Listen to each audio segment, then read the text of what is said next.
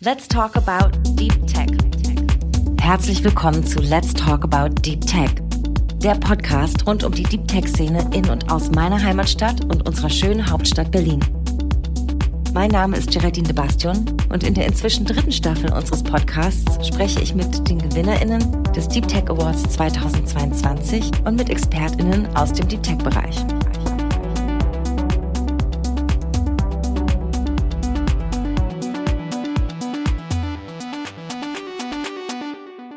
Hallo und willkommen zur heutigen Folge unseres Deep Tech Podcast. Ich spreche heute mit dem Co-Gründer von Nia Health, Oliver Welter. Nia Health ist ein vollwertiges klinisches Diagnose- und Therapiesystem, das mit dem Einsatz von Machine Vision Technologien im Bereich der Motologie mit Ärzten zusammenarbeitet und PatientInnen neue Möglichkeiten zur Diagnose und Behandlung bietet. Ich freue mich sehr, heute mit dir zu sprechen, Oliver. Vielen Dank für die Einladung und bin gespannt, gleich mehr von Near Health zu erfahren. Bevor wir direkt ins Thema reingehen, möchte ich aber auch mit dir unsere Deep Tech Podcast Schnellfragerunde machen. Bist du bereit? Aber auf jeden Fall. Prima. Ähm, was ist mehr dein Ding? Winterschwimmen oder Hitze-Yoga? Winterschwimmen. Hast du schon mal gemacht? Nein. Beides noch nicht.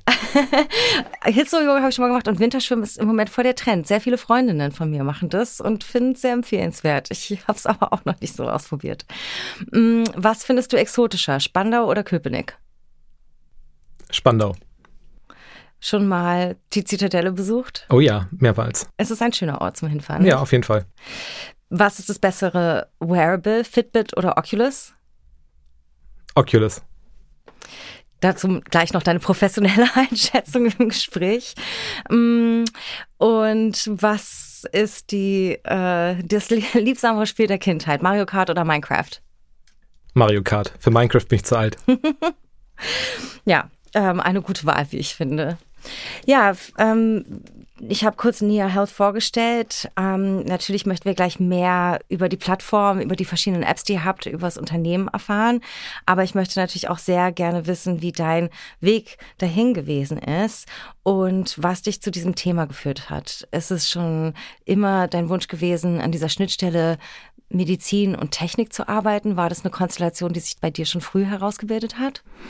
Gar nicht. Ich bin eigentlich sehr als Quereinsteiger in den Markt eingestiegen. Ich habe von meiner Ausbildung her Informatik studiert und dann in verschiedenen Bereichen gearbeitet, im Fintech-Bereich, Online-Marketing und habe dann mehr durch Zufall eine Position im Healthcare-Bereich bei der Firma CareSyntax äh, begonnen und hatte dann zum ersten Mal eigentlich meine Schnittstellen mit der Industrie Healthcare zu tun und war sehr überrascht, ähm, zum einen, welche Technologien dort vorherrschen, aber auch ein bisschen andere Rahmenbedingungen und fand es aber sehr interessant, doch diese Wirkung von Technologie auf den Menschen etwas direkter wahrnehmen zu können von der klinischen Seite her. Und das hat mich jetzt in den letzten Jahren immer mehr eigentlich in Beschlag genommen und auch interessiert und auch die Entscheidung gewesen, jetzt mit Nia Health in dem Bereich was gründen zu wollen. Was war dann so dein Driver? War das generell, sich mit Innovation und neuen Technologien in unterschiedlichen Feldern auseinanderzusetzen? Und du sagst, du hast auch verschiedene Stationen und verschiedene Bereiche ausprobiert, von Fintech zu Health. Hat ja bestimmte Gemeinsamkeiten, aber vielleicht ist es auch nicht was für jeden. Genau, sind beides halt eher regulatorisch stark anspruchsvolle Bereiche. Ähm, was ich interessant fand bei Healthcare ist eigentlich, dass ähm, man ein Stück weit immer eine Ressortiments hat, in diesem Markt vorzudringen. Und der Effekt ist, dass die Technologie nicht auf demselben Stand ist wie in anderen Bereichen. Und ich fand es sehr interessant, mit den Erfahrungen aus anderen Industriezweigen zu sehen, wenn man die gleichen Technologien im Healthcare-Bereich anwendet, was man da eigentlich alles erreichen kann zu einem jetzigen Zeitpunkt, wo noch nicht so viel gemacht wurde. Ähm, also die Erfahrungen, die Technologien, die ich vorher in anderen Sektoren eingesetzt habe, die waren dort Best Practice. Als ich in den Healthcare-Bereich einge gedrungen bin quasi, musste ich lernen, dass viele von diesen Technologien dort nicht State of the Art sind. Ähm, teilweise einfach, weil eine andere Expertise gefordert wird, teilweise, weil alles etwas langsamer von Entwicklungszyklen und mehr reguliert ist. Und ich fand es halt besonders reizvoll, eigentlich eine Transition mehr herstellen zu können aus dem Wissen, was ich in anderen Bereichen gesammelt habe, das dort anzuwenden.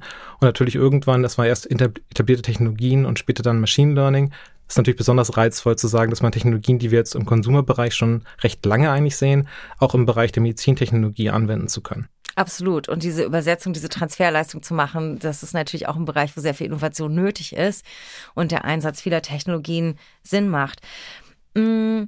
Nochmal vielleicht ganz kurz noch ein, eine Frage eben zu dieser Entwicklung, mm, die, dieses Zusammenbringen von diesen Themenwelten und einfach auch zu gucken, was, was sozusagen im medizinischen Bereich an Technologien noch Platz hat und Sinn ergeben würde. Du hast ja auch einen Hintergrund Medizintechnik, wenn ich es richtig verstanden habe. Hat sich das dann dadurch entwickelt oder ist das was, was bei Nia Health tatsächlich erst dazu gekommen ist? So? Also ich würde es bei meinem vorigen Arbeitgeber sehen. Ich habe eigentlich vom Studium her keinen Hintergrund in Medizintechnologie, habe das aber dann eben in diesen fünf Jahren, die ich dort tätig war, ähm, gelernt, habe mit vielen Leuten gesprochen, sowohl auf klinischer Seite als auch technologischer Seite und habe mir dann so mehr und mehr das angeeignet und hatte jetzt einen guten Headstart, dann bei Nia Health das einführen zu können. Ähm, wie kam dann der Punkt, wo du gesagt hast, jetzt ist es Zeit, was Eigenes zu machen und dieses Wissen mitzunehmen und was selbst zu gründen? Es waren zwei Faktoren eigentlich. Zum einen, nachdem ich fünf Jahre halt in dem Unternehmen, was stark gewachsen ist, tätig war, war irgendwann die Entscheidung für mich, auch was Eigenes mal machen zu wollen, ähm, mal selber zu versuchen, auf eigenen Beinen zu stehen und zu gucken, ob man vielleicht Entscheidungen anders treffen würde oder auch sich die Herausforderungen stellen muss in diesem Markt. Und der andere Aspekt, den ich interessant fand, war, ähm, bei meinem vorigen Arbeitgeber haben wir viel mit Krankenhäusern zusammengearbeitet und da hat man immer eher das Krankenhaus oder die Betreiber des Krankenhauses als ja, Schicht zwischen dem Technologie und dem Patienten. Und ich fand es halt besonders interessant zu sagen, die Technologie direkt mit dem Patienten weiterzuentwickeln, direkt anzuwenden und auch direkt eben den Effekt am Patienten feststellen zu können und nicht sozusagen immer über diese ja, Effekte, die man in Krankenhäusern hat oder wenn eben klinische Personen mit den Technologien arbeiten, hat man nur indirekt Einfluss auf die Patienten. Und das fand ich besonders interessant und das war sozusagen auch die Überlegung, mit Nia Health ein Unternehmen zu gründen, was sich vornehmlich auf Pas äh, Patientenlösungen konzentriert.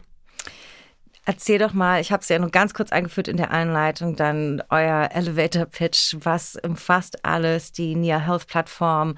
Was macht ihr? Mhm. Also wir sind ein Technologieanbieter, der vor allem Medizinprodukte für Patienten entwickelt, die unter chronischen Krankheiten leiden. Ähm, wir haben uns recht genau mit dem Markt beschäftigt und haben gesehen, dass vor allem wir eine Tendenz sehen, dass mobile Applikationen mehr und mehr eben auch von Patienten genutzt werden und haben realisiert, dass man da auch eine ganze Menge machen kann, vor allem bei chronischen Erkrankungen, wo ein, eine Dimension ist, dass man über die Zeit halt die Informationen vom Patienten ja, kategorisieren muss, zusammentragen muss, um dann die Therapie verbessern zu können. Und nachdem wir uns einigermaßen für Technologie entschieden hatten, hatten wir dann uns überlegt, welches ist denn der Bereich, in dem wir mit den Technologien, die wir heute zur Hand haben, den größten Impact gestalten können und sind im Bereich Dermatologie gelandet und hatten dann, also Tobias, mein Mitgründer, ähm, und ich haben uns 2018 kennengelernt und haben dann intensiv diesen Bereich eben analysiert und haben dann mit Dr. Rehm Alnebari eine weitere Mitstreiterin gefunden, die vor allem im Bereich auch der Dermatologie und auch der Neurodermitis ähm, sehr aktiv arbeitet und haben dann zusammen entschieden, dass wir das als erste Indikation entwickeln und haben ein Konzept erarbeitet, mit dem wir ganzheitlich den Patienten unterstützen. Also zum einen Informationen bereitstellen, also gerade bei chronischen Erkrankungen ist nun mal immer nach der Diagnose die erste Frage, wie gehe ich mit dieser Krankheit um, was kann ich tun, was muss ich vielleicht ändern in meinem Leben, dass wir da unterstützen. Aber zum anderen auch haben wir in den vielen Gesprächen mit Ärzten und Patienten eben herausgefunden, dass es vor allem auch darum geht, die Therapie nach und nach anzupassen und darum es ganz wichtig ist, zwischen den Arztbesuchen auch die Informationen aufzuzeichnen, ähm, und diese Information irgendwo zu ähm, konsolidieren und dann die Therapie stückweise anpassen zu können.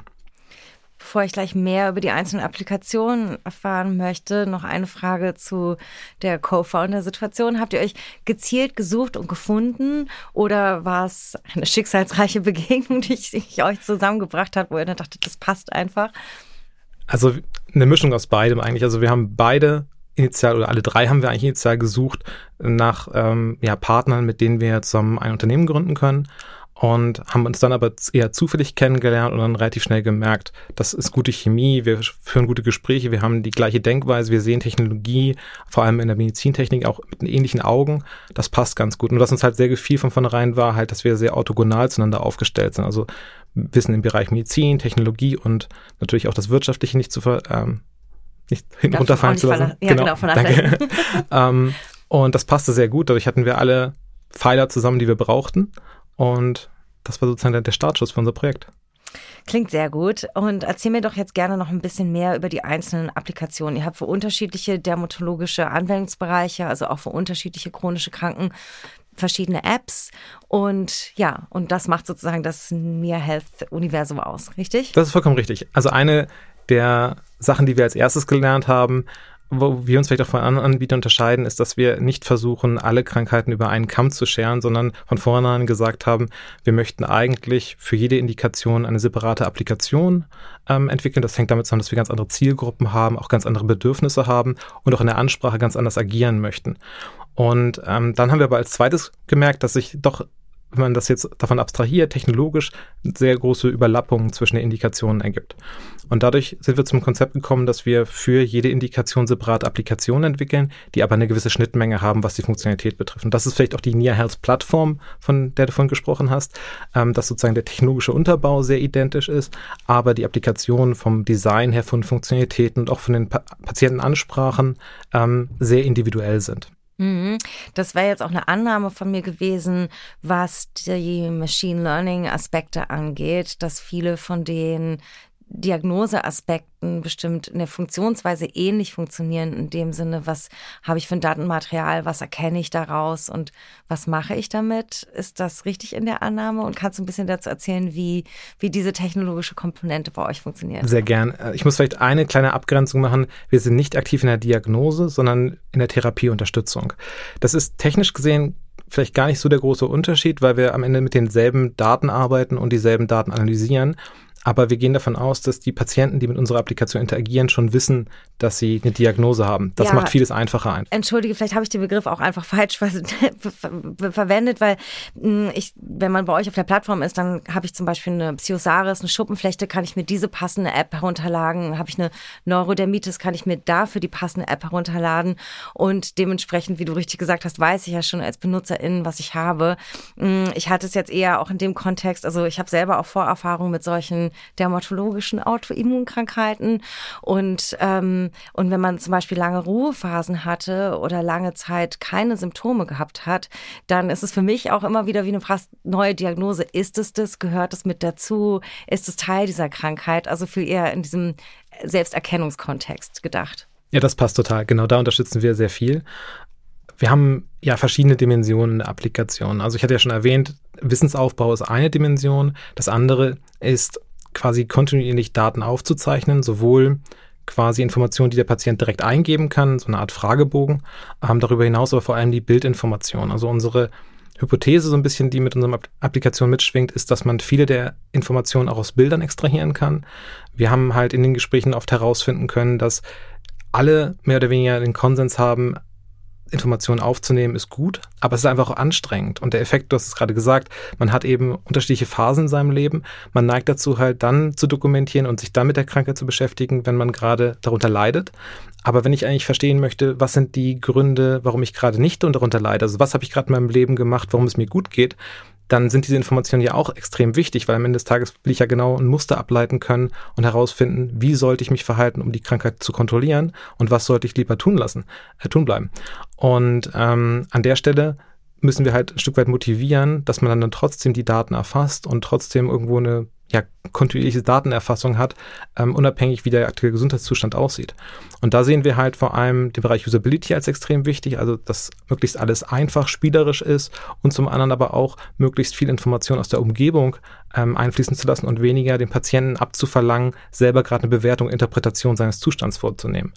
Und dank der Technologien, die wir nun mal haben, ist die Kamera ja irgendwas, was immer mit uns einhergeht und Dermatologie wird nun auch sehr viel visuell wahrgenommen an der Stelle ähm, sehen wir halt vor allem das Potenzial, dass wenn wir das beides zusammenbringen, wir es am Endeffekt darauf reduzieren können, dass man Bilder kontinuierlich aufzeichnet und das System quasi dort dann die Informationen extrahieren kann und Aussagen treffen kann, wie der Gesundheitszustand gerade aussieht. Mhm.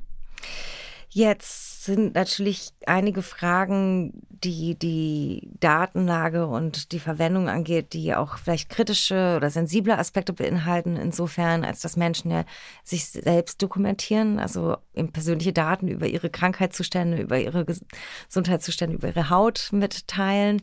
Und, ähm, und es natürlich auch wichtig ist, dass, dass die Systeme lernen kann mit diesen Daten. Vielleicht kannst du dazu noch ein bisschen sprechen, wann lernt euer System mit den individuellen Daten der NutzerInnen? Wann lernt es mit anderen Daten? Und wie stellt ihr sicher, dass da eben auch Vertrauen geweckt werden kann, dass Menschen diese Daten regelmäßig teilen und vielleicht eben auch gerade, wie du gesagt hast, wenn es ihnen gut geht, auch teilen möchten? Ja, also wir haben verschiedene Dimensionen. Das Machine Learning finde ich persönlich sehr ansprechend und sehe da auch die Zukunft, aber es ist halt nicht der Hauptteil der Applikation. Ähm, dazu steckt das Ganze auch noch zu sehr in Anfängen und wir würden heute noch nicht in der Lage sein, ähm, basierend auf diesen Informationen Aussagen zu treffen, die eine ähm, Therapie wirklich beeinflussen würde, sonst ist es eine Zusatzinformation und ähm, auch ein eher experimenteller Bereich der Applikation. Aber was wir eben sehen, ist auf jeden Fall die Dokumentation, die heute schon möglich ist. Und da geht es erstmal nur darum, dass der Patient für sich selber die Informationen aufnehmen kann, sie selber irgendwie aggregieren kann, besser durchsuchbar macht. Also wir haben mit vielen Patienten gesprochen und die der erste Rat, der von, von Seiten von Ärzten meistens kommt, führen Sie Tagebuch, also notieren Sie sich irgendwie, nehmen Sie Bilder auf. Nur was mache ich dann im ersten Moment? Ja, ich nehme halt einen Zettel, notiere mir etwas oder ich mache ein Foto und am Ende des Tages muss ich die Information auch irgendwo konsolidieren. Und was, glaube ich, niemandem hilft, ist, wenn man mit einem großen Aktenordner ähm, dann um die Ecke kommt und sagt, hier sind alle meine Daten. Dafür hat leider niemand Zeit, das wirklich zu sondieren. Und das heißt, die Hauptfunktionalität, die wir aktuell konzentrieren, die auch der Patient direkt nutzen kann, ist für seine eigene Dokumentation. Was wir darauf hinaus anbieten, ist ähm, eine Funktion, dass man die Bilder eben auswerten kann oder die Informationen an sich auswerten kann und auch das erstmal nur dem Patienten zurückspiegelt. Also alle Funktionen, die wir anbieten, sind patientenzentrisch. Alle Funktionen laufen immer über den Konsens des Patienten und er kann sich am Ende des Tages selber dafür entscheiden, welche Daten er wie verwenden möchte. Wie funktioniert die Schnittstelle zu den Kliniken und den niedergelassenen Ärztinnen, mit denen ihr auch zusammenarbeitet und eben ja über eure Applikation eine Schnittstelle bildet? Das ist eine super spannende Frage. Also gerade Datenintegration in Deutschland ist ja noch eine Herausforderung. Ähm, aktuell sieht es noch so aus, dass auch hier eigentlich der Patient die Schnittstelle darstellt. Also wir geben dem Patienten Einsicht in seine Informationen und der Patient kann dann selber die Informationen extrahieren als Report oder eben die Applikation nutzen, um die Information mit seinem Arzt zu teilen. Natürlich haben wir durch unsere Kooperation viele Möglichkeiten, das jetzt auszuweiten und auch Thema wie elektronische Patientenakte sind ja alles Integrationsthemen, die gerade in Deutschland vorangebracht werden. Also auf sich gesehen wird die Schnittstelle interessanter werden, ähm, aber auch eben damit einhergehen, dass am Ende des Tages immer der Patient Hoheit über seine Daten hat. Und das wollen wir natürlich auch weiterhin so halten. Das heißt, es wird sich nichts daran ändern, auch wenn vielleicht die Integration ähm, interessanter wird und besser wird. Aber es wird immer noch der Patient sein, der entscheidet, welche Daten mit wem geteilt wird. Also ob mit dem Arzt, mit welchem Arzt oder eben auch mit Experten, die vielleicht im Bereich Ernährung oder anderen Themen ähm, unterstützen können. Da würde ich super gerne einen ganz kurzen Schlenk aus dem Kernthema Near Health rausmachen, um einfach deine Expertenmeinung dazu zu hören, wie sich dieser Bereich digitale Identität und der Umgang mit den persönlichen Daten entwickeln wird oder aus deiner Sicht auch entwickeln sollte. Ähm, was, was ist da so deine Observation von dem, wo wir im Moment sind und wo die Reise hingehen könnte oder sollte? Oh, das ist eine schwierige Frage, weil ich natürlich jetzt mehr als einen Hut an der Stelle aufhabe. Auf der einen Seite als Person, die selber davon beeinflusst wird. Ich selber habe meine Daten irgendwo im Netz und ich möchte natürlich auch, dass meine Daten nur verwendet werden, wie es zu meinem Vorteil ist. Auf der anderen Seite sehe ich aber auch technologisch die Herausforderung, wenn es um Integration geht, also wie viel Energie und Zeit man verliert, wenn man halt Umwege gehen muss, um Daten von A nach B zu transferieren. Und als dritten Hut quasi auch das Wissenschaftliche oder das, die Idee, mit Daten halt einen Mehrwert gestalten zu können, und an der Stelle sehe ich natürlich irgendwie auch die Notwendigkeit, dass man viele Daten zur Verfügung hat. Und das ist, was wir, glaube ich, gelernt haben, dass Machine Learning, wie wir es heute kennen, vor allem gut funktioniert, wenn ich viele Daten habe. Ähm, das Problem ist nur immer, ich kann halt nicht unbedingt vorhersehen, was am Ende bei rauskommt. Das heißt, wenn ich jetzt jemanden versuche darzulegen, warum bitteschön die Daten mit uns geteilt werden sollten, dann kann ich ja nur Hypothesen teilen und sagen, ja, wir könnten vielleicht das damit erreichen. Und ich weiß immer nicht, ob das so der gute Motivator ist, zu sagen, okay, dann gebe ich meine Daten her. Und das, der zweite Teil ist ja, ich muss dann trotzdem noch gut darlegen können, was mit den Daten passiert. Also natürlich möchten alle immer, dass die Daten zu einem Mehrwert führen, aber die große Angst ist, glaube ich, auch geschürt durch die 90er und Anfang der 2000er, dass Daten einfach verkauft werden für kommerzielle Be Belange, für Marketing oder auch für andere Bereiche. Und da kann man das natürlich immer sehr gut darlegen, dass wir das nicht tun. Also eine Sache, dass man halt sagt, wir haben eine sehr vertrauenswürdige Infrastruktur, wir haben Partner, die renommiert sind. Dadurch hat man so einen kleinen äh, Vertrauensvorschuss. Ähm, aber da, am Ende des Tages ist dann doch immer die Motivation eigentlich, was können wir bieten? Ich glaube, das funktioniert so am besten. Wir alle wissen, dass Facebook jetzt nicht besonders gut, was Datenschutz betrifft, ist, unterwegs ist. Und trotzdem nutzen wir es alle, weil wir der Benefit überwiegt die Risiken. Was auch ein gutes Konzept aus Medizintechnik ist. Und ich glaube, was wir ganz gut machen, ist aktuell, dass wir darlegen können, unabhängig was mit den Daten jetzt passiert, aber was ist der persönliche Benefit, wenn wir die Applikation nutzen und wenn wir Zugriff auf die Daten bekommen. Und solange das funktioniert, glaube ich, ähm, überwiegen halt die Vorteile, die Nachteile. Absolut. Also ich meine, bei euch ganz offensichtlich und auch perspektivisch ist es natürlich eine komplexe Frage. Es war mir jetzt auch in dem Sinne gekommen, weil ich finde, eure Applikation ist so ein gutes Beispiel dafür, wie eben das Datensammeln auf der persönlichen Ebene Sinn macht, mit dem Mehrwert, der eben geboten wird, mit allem, was du schon erklärt hast, wie die Applikationen funktionieren, dass auch das ähm, Aggregieren dieser Daten für zukünftige KI-Lernzwecke auch absolut sinnvoll ist, dass aber auch wenn wir in einer Welt leben würden, in der persönliches Monetarisieren von Daten möglich wäre, sozusagen die Verleitung, gebe ich diese Daten jetzt für KI-wissenschaftliche Lernzwecke frei und oder verkaufe ich sie diesem Skincare-Anbieter, der mich außerdem als Person targeten möchte, ähm, sehr nah beieinander liegende Entscheidungen wären. Und ich manchmal ganz froh bin, dass wir noch nicht in dieser Welt sind, wo wir uns auf der individuellen Ebene über die Monetarisierung unserer Daten in der Art Gedanken machen müssen. Ja. Ähm, danke für den kleinen Exkurs zu diesem Thema. Mm, du hast am Anfang, ich finde, das war sehr äh, klar, wie du das gesagt hast, und ich hatte mich auch in der Vorbereitung gefragt, haben Sie diesen Bereich ausgewählt, weil da schon so viel möglich ist gerade? Und dann hast du das so schön einleitend erklärt, ja, das war auch eine bewusste Entscheidung, in diesen Teil reinzugehen, also in diesen medizinischen Bereich reinzugehen und, und die Technologien einzusetzen, wie es tut, weil das ist eben schon möglich. Wenn du jetzt in die Zukunft schaust, zu dem, was du denkst, was vielleicht in den nächsten fünf bis zehn Jahren möglich werden würde. Wie ist deine Hoffnung, wie sich eure Technologien, aber auch eben der Bereich ähm, Machine Vision, Machine Learning ähm, zu ja, Dermatologiebereich, aber vielleicht auch anderen medizinischen Bereichen entwickeln wird? Mhm. Also die große Hoffnung, die wir haben, und das zeigt sich eigentlich jetzt schon in technologischen Weiterentwicklungen, ist, dass mehr und mehr wir Daten passivisch erheben können. Also wir nicht mehr darauf angewiesen sind, dass jemand zum einen den Aufwand tätigt, Daten einzutragen, aber zum anderen eben auch immer der Bias, der mitschwingt. Also wenn ich selber versuche, meinen Gesundheitszustand zu beurteilen, bin ich nun mal nicht frei von subjektiven Eindrücken. Und was wir aber sehen, sind Technologien, Kameras jetzt vielleicht das naheliegendste, aber auch Sensorik, die nach und nach eben die ja, Vitaldaten und auch die Situation des Patienten erfassen können, ähm, dass wir die in, in integrieren können und dann her eher objektive Aussagen auf vielleicht Dimensionen tätigen können, die nicht gleich zu erkennen sind und die vielleicht aber auch ja, uns helfen, Situationen besser einschätzen zu können. Und natürlich irgendwo ist auch die große Hoffnung dahinter zu sagen, dass man vielleicht nicht nur den Ist-Zustand bestimmen kann, sondern dass man vielleicht auch Tendenzen frühzeitig ableiten kann und gegensteuern kann.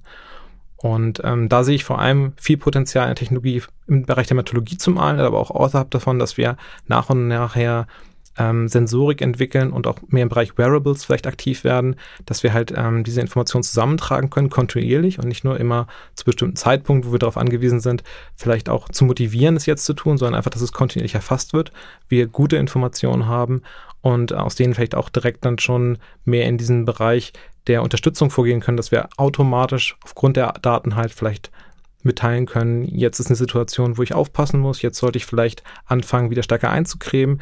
Äh, wir haben gerade einen Wetterumschwung, ähm, zusammen mit anderen Faktoren sollte ich jetzt vielleicht gerade aufpassen, dass wir mehr und mehr eben dieses Holistische umsetzen können und unterstützen können und nicht nur darauf angewiesen sind, dass sozusagen ähm, die Motivation da ist, unsere Applikation zu nutzen, sondern die Applikation mehr im Hintergrund mitläuft und aktiv wird, wenn es notwendig ist. Hm.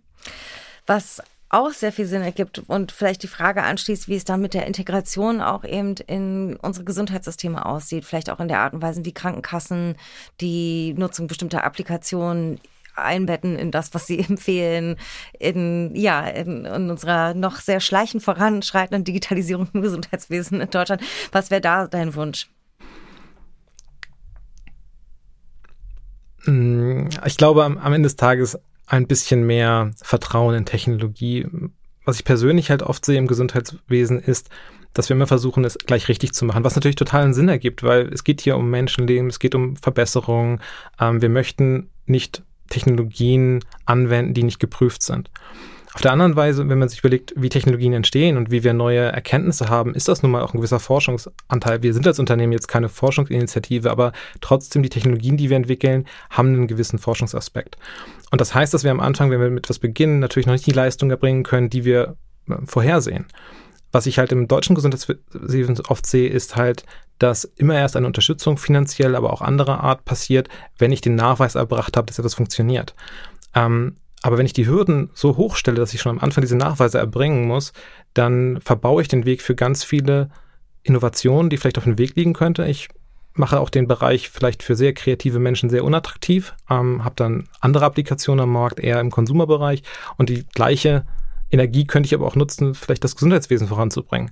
Und da würde ich mir einfach wünschen, wenn wir vielleicht nicht immer nur unter der Prämisse denken, wie viel ja, monetäre Aspekte aus dem Gesundheitswesen abfließen, wenn wir in Technologien investieren, die vielleicht noch nicht ähm, das erzielen, was wir uns erhoffen, sondern vielleicht auch gerade dieses Innovative mit, äh, mit reinbauen, dass wir sagen, wo könnte es denn mal hingehen? Hm, ja, wir sprechen in diesem Kontext so auch von Experimentierräumen mit der Idee, dass man auch mal Dinge ausprobieren darf und erstmal auch gucken kann, wie funktionieren denn die Dinge, welche Effekte haben sie natürlich in einem möglichst risikofreien Umfeld. Das ist im medizinischen Bereich natürlich äh, nicht einfach umzusetzen und die Rahmen dafür zu finden und trotzdem muss man ja irgendwie vorankommen, nicht? Und ähm, deswegen vielleicht auch nochmal, wie, wie wäre das jetzt aufbauend auf eurem aktuellen Beispiel, nicht? Ihr habt jetzt schon einen Prozess, wo ihr eben mit Kliniken und zugelassenen Ärzten zusammenarbeitet, niedergelassenen Ärztinnen zusammenarbeitet und wo es eben schon diese Schnittstellen gibt, könnte man aufbauend aus diesen Prozessen, die ihr schon geschaffen habt, nicht auch versuchen, sozusagen Learnings abzuleiten oder oder nochmal eine andere Art von Zusammenarbeit auch ähm, vorzuschlagen. Ich, ja, das wäre natürlich super. Ich glaube auch, dass wir irgendwann vielleicht daraus einen Prozess ableiten mhm. können, der es einfacher macht. Aktuell sehe ich es eigentlich, dass es starkes Netzwerken ist. Also mehr und mehr Personen, die wir jetzt in den letzten drei Jahren kennengelernt haben, haben halt ähnliche Ideen, kommen vielleicht von anderen Seiten, also auch gerade im akademischen Bereich und im klinischen Bereich viele Forschung und viel auch Aufgeschlossenheit gegenüber Technologien. Ähm, was wir halt aktuell sehen, sind halt diese verschiedenen Personen zusammenzubringen und irgendwo auch ein Konsortium zu bilden und zu sagen, jetzt wollen wir was zusammen machen, jetzt machen wir ein Projekt, das kann jetzt eine Produktentwicklung sein, das kann jetzt aber auch ein Forschungsprojekt sein und sozusagen mehr und mehr dann das voranzuschreiten. Ich höre so ein bisschen bei dir raus, am liebsten wäre natürlich, wenn wir daraus ableiten könnten, was wir dann etablieren könnten und was allen Startups oder allen Unternehmen die Möglichkeit gibt, darauf zurückzugreifen. Das sehe ich aktuell noch nicht, weil natürlich ähm, diese ja, Kommunikationsgrenzen noch nicht niedergerissen sind. Also es gibt halt einfach verschiedene Bereiche, ähm, auch einfach verschiedene Nomenklatur teilweise oder auch verschiedene Arten, wie Sachen betrachtet werden, die uns davor teilweise äh, vor die Herausforderung stellen, dort eine gemeinsame Basis zu finden. Und ähm, ich denke, aktuell ist es wirklich so, man muss sich halt kennenlernen, man muss aktiv sein in der Szene und muss halt schauen, dass man die richtigen Personen an einen Tisch kriegt und dann zusammen ein Projekt auf die Beine stellt. Hm, ich glaube tatsächlich, dass es auch in anderen Sektoren wahr ist. Und gleichzeitig ist es so spannend zu sehen, welche Dynamik es auch gibt, alleine durch die unterschiedlichen gewinnenden das Deep Tech Award, die im Gesundheitsbereich tätig sind, unterschiedliche Wearables, unterschiedliche KI-Anwendungen in dem Bereich hervorbringen, die in den Gesprächen, die ich führen durfte, auch mit einem sehr ähnlichen Mindset, würde ich sagen, arbeiten. Also ja, es sind keine Wissenschaftseinrichtungen, aber tragen zur Forschung bei, haben starke ethische Ansprüche an ihre Arbeit, versuchen den gesamten Sektor zu sehen und voranzubringen oder auch Initiativen wie Hippo AI, die letztes Jahr den deutschen KI-Preis gewonnen haben. Da hat man schon das Gefühl, es verdichtet sich etwas sozusagen, was diesen Druck von unten ausmachen könnte. Das stimmt total. Und das ist eine positive Entwicklung, die ich da gerade sehe. Ja, und es ist schön, äh, dass ihr Teil davon seid und natürlich auch sehr schön, dass ihr Gewinnende des Deep Tech Awards dieses Jahr seid. Natürlich würde ich auch sehr gerne noch ein bisschen von dir erfahren, wie die Erfahrung für euch gewesen ist. Also für dich, aber auch fürs Team. Das ist natürlich eine der Möglichkeiten, wo man so ein bisschen auch von außen Feedback bekommt für das, was man ja entwickelt. Also ich hatte ja vorhin gesagt, die Kernapplikation heute hat halt ähm, Machine Learning als Vision, aber ist noch nicht Teil der Grundfunktionalität. Und das heißt, wenn ich jetzt heute sozusagen mit Nutzern spreche, dann wird natürlich andere Funktionalitäten äh, in den Vordergrund gestellt als das, was wir im Bereich Machine Learning gerade machen. Der Deep Tech Award ist natürlich so ein Aushängeschild, der zeigt, da ist noch mehr, ähm, da kommt noch was und es ist ja auch durch eine ja durch den Prozess und durch die Meinung von, von externen ähm, nochmal nach oben getrieben wurden, wo wir einfach stehen und dass es ein interessantes Thema ist, dass das, was wir tun, halt sinnhaft ist und dass unser Ansatz nicht nur von uns geteilt wird, sondern auch von vielen anderen, die es spannend finden, was wir hier tun. Absolut. Und ähm, hat sich jetzt für euch schon, also vielleicht was verändert danach, ist vielleicht zu groß gefragt, aber, aber ähm, was ist doch eure Hoffnung, was vielleicht dadurch auch nochmal für Türen aufgehen könnten und, und wie, wie ihr hofft, den, diese Auszeichnung zu nutzen? vielerlei. Also zum einen, du hast es ja gesagt, wie war es auf Team, das fürs Team. Das Team fand es natürlich super spannend, dass auf einmal wir mit diesem Technologie nach draußen gegangen sind und da auch dann eben Feedback bekommen haben. Das hat sehr motivierend gewirkt. Für andere, also ich wurde mehrfach darauf angesprochen, natürlich auch durch die gute Public Relations an der Stelle. Ähm, und man hat auf einmal Gesprächspartner, die vielleicht auch in ähnlichen Bereichen aktiv sind, die es einfach nur interessant finden, die vielleicht auch vom Technologischen kommen und sagen, ja, wir haben da Erfahrungen gemacht oder wir, wir arbeiten an Technologien, vielleicht in einer Indikation, aber lass uns doch mal unterhalten. Das war zum einen super. Und natürlich ist es auch ein super Aushängeschild, wenn man halt mit eher etablierteren Stakeholdern in, in die Gespräche eingeht, wo immer so ein bisschen das Ressentiment mitschwingt, ja, funktioniert denn das eigentlich, was ihr da tut? Und hat da schon mal jemand drauf geguckt? Und wenn man dann sagen kann, ja, wir haben sogar schon einen Preis damit gewonnen oder mehrere Preise sogar, ähm, dann wird es auf einmal interessant. Dann ist da so ein Vertrauensvorschuss auf einmal da. Ja, sehr schön. Das ist gut zu hören, dass es in diese Richtung funktioniert. Mm, war es denn für dich jemals eine Frage, was den Standort anbelangt, oder war klar, du gründest in Berlin? War jetzt kein Must-Have, aber ich bin in Berlin, Tobias ist in Berlin. Ähm, das war irgendwie naheliegend, dass wenn wir halt hier sozusagen angesiedelt sind, wir hier auch was machen. Und ich finde auch, Berlin ist immer noch vom Mindset her und von den Personen, mit denen man hier auf der Straße zusammentreffen kann, immer noch sehr interessant und eher ja, kreativ befruchtend, ähm, hier was zu machen. Von daher haben wir uns nie großartig die Frage gestellt, ob wir woanders hingehen sollten. Und ich finde es immer noch ein super Standort. Jetzt hatte ich vorhin gesprochen, wie es eben diese ja, Community ist vielleicht zu viel gesagt, aber diese unterschiedlichen Startups, unterschiedlichen Initiativen in dem Bereich gibt, wo ich das Gefühl habe, die arbeiten alle in eine sehr ähnliche Richtung oder auch mit einem ähnlichen Mindset, wie ich vorhin schon meinte. Kennt ihr euch untereinander? Trefft man sich untereinander? Gibt es ein Berlin MedTech Stammtisch oder ähnliche Netzwerke, mit denen ihr arbeitet? Es wäre schön, wenn es nur eins gäbe. Es gibt sehr viele. ähm, ja, ein paar sind natürlich auch nach vorne gebracht worden und auch jetzt in den letzten Jahren, gerade weil natürlich im Bereich Gesundheitsapplikationen viel passiert ist. Ähm, da ein relativ großes Forum in den letzten zwei Jahren sich gebildet hat ähm, und viel Interesse ist. Man trifft sich schon. Ähm, am Ende des Tages ist es dann aber doch so, dass man, wenn man genauer einsteckt, dann doch merken muss, die Ansätze sind nicht so einheitlich und auch nicht jede Indikation kann im gleichen Wege behandelt werden, sodass man sich dann irgendwann so einen kleinen Klüngel halt raussucht mit Personen, die am besten sozusagen ins eigene Vorgehen passen, mit dem man sich dann intensiver äh, austauscht. Aber natürlich gibt es ja viele, viele Aspekte. Also nicht nur Technologie, ist nicht das Klinische, ist auch das Wirtschaftliche, Positionierung am Markt, Internationalisierung, viele Themen, über die man sich austauschen kann. Und das ist nicht nur auf sozusagen den Bereich reduziert, auf, in dem wir gerade aktiv sind, sondern überhaupt die gesamte Medizinbranche und auch die ganze Startup-Szene äh, sind da für uns wichtig und unsere Partner sind nicht nur im Health Healthcare-Bereich. Das heißt, es gibt die ganze Zeit etwas zu Netzwerken und es gilt eher sozusagen die Creme de la Creme des Netzwerkens rauszuziehen, damit man auch genug Zeit dafür findet, es zu verarbeiten. Ja, oder sich auch einmal davon zu schützen und mal ein bisschen was zu arbeiten. Ein bisschen was zu schaffen, ja. Kann auch passieren. Jetzt muss ich natürlich noch ganz dringend von dir erfahren, warum die Oculus und nicht das Fitbit. ähm, ich habe beides noch nicht wirklich genutzt, muss ich gestehen.